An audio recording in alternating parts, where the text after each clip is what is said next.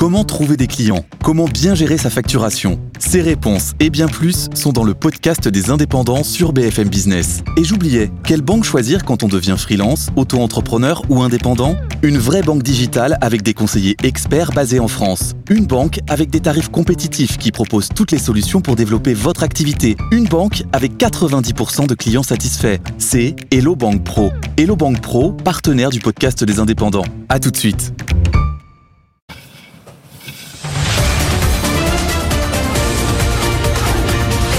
Good Morning Business. Culture Geek.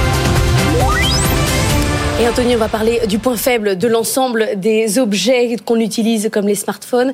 Le problème, c'est la batterie. Vous avez trouvé la solution. Une batterie qu'on recharge, quoi, une fois par vie. Euh, Oui, c'est ça. Enfin, qui peut durer 50 ans, donc c'est pas mal. Euh, Normalement, ça dure plus longtemps que votre smartphone, quoi, globalement. Alors, la question, c'est est-ce que vous allez vraiment avoir envie de l'acheter? Et là, on va voir si vous avez confiance en la science, parce que le Est-ce que petit vous aimez truc- le risque? Il y a un petit risque. enfin, il y a un petit risque. En tout cas, le, le- le point fort et le point faible de cette batterie, c'est que c'est une batterie nucléaire. Voilà. Non. Vous avez bien entendu. un ouais, une petit bat- réacteur dans votre poche. Bah, c'est un peu ça, ouais. C'est un Non, mini réacteur dans votre poche, exactement. Alors en fait, c'est une batterie qui fonctionne C'est un- pas un SMR, c'est un SSSSMR. Ah oui, un micro, micro, micro réacteur qui fonctionne avec du nickel 63. Le nickel 63, c'est un élément radioactif qui va se décomposer au fil du temps et qui va générer de l'énergie qu'on va pouvoir transformer en électricité pour pouvoir alimenter un smartphone, un ordinateur portable, une voiture électrique, on va absolument ce qu'on veut. Alors, c'est, nous disent les créateurs, c'est une start-up chinoise qui s'appelle Betavolt, complètement safe, c'est-à-dire que vous avez une coque qui protège tout ça et même en cas d'explosion, d'incendie, normalement, il n'y a aucun rayonnement.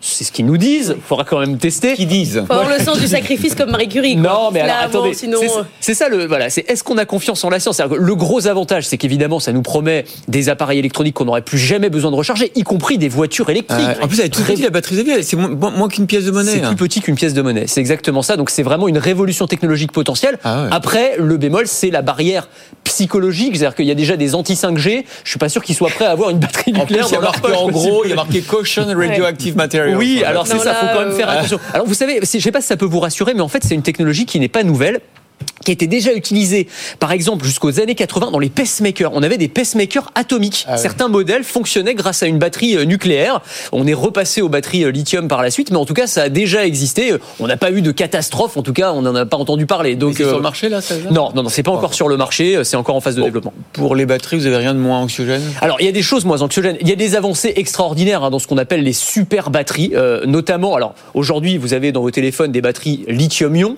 Demain, vous pourriez avoir des batteries lithium-soufre. Il y a beaucoup de travaux de recherche qui sont moins polluantes, qui sont plus faciles à fabriquer. On trouve du soufre assez euh, assez facilement, qui sont plus performantes aussi. Il y a une équipe de chercheurs australiens en utilisant ces technologies euh, qui a mis au point une batterie euh, de smartphone qui lui permet de tenir 5 jours sans problème. On n'est pas sur 50 ans, mais 5 jours sans c'est le bien. côté anxiogène de la batterie nucléaire Ça va. on peut peut-être on peut peut-être accepter. Il y a d'autres chercheurs qui travaillent sur des, des piles à combustible, des piles à hydrogène qu'on pourrait intégrer dans son téléphone et qui leur permettraient alors vous mettez une chargée à pile et ça lui permet de tenir une semaine en charge euh, sans problème. Là encore, on parle de choses qui sont expérimentales pour l'instant mais qui pourraient être commercialisées dans les années qui viennent. L'idée d'avoir des smartphones qui se rechargent tout seuls, on en est où? Oui, ça avance, mais j'allais dire, on a du mal à voir la commercialisation. Par exemple, il y a beaucoup de travaux depuis des années sur des smartphones solaires, mais le problème c'est que les cellules photovoltaïques ne sont pas encore suffisamment efficientes pour que simplement en euh, mettant votre téléphone euh, au soleil, il se recharge complètement. Euh, Il y en a d'autres qui travaillent sur des téléphones qui se rechargent avec l'énergie de nos mouvements, c'est-à-dire en bougeant simplement, on récupère l'énergie cinétique quand vous allez faire votre footing et ça se recharge.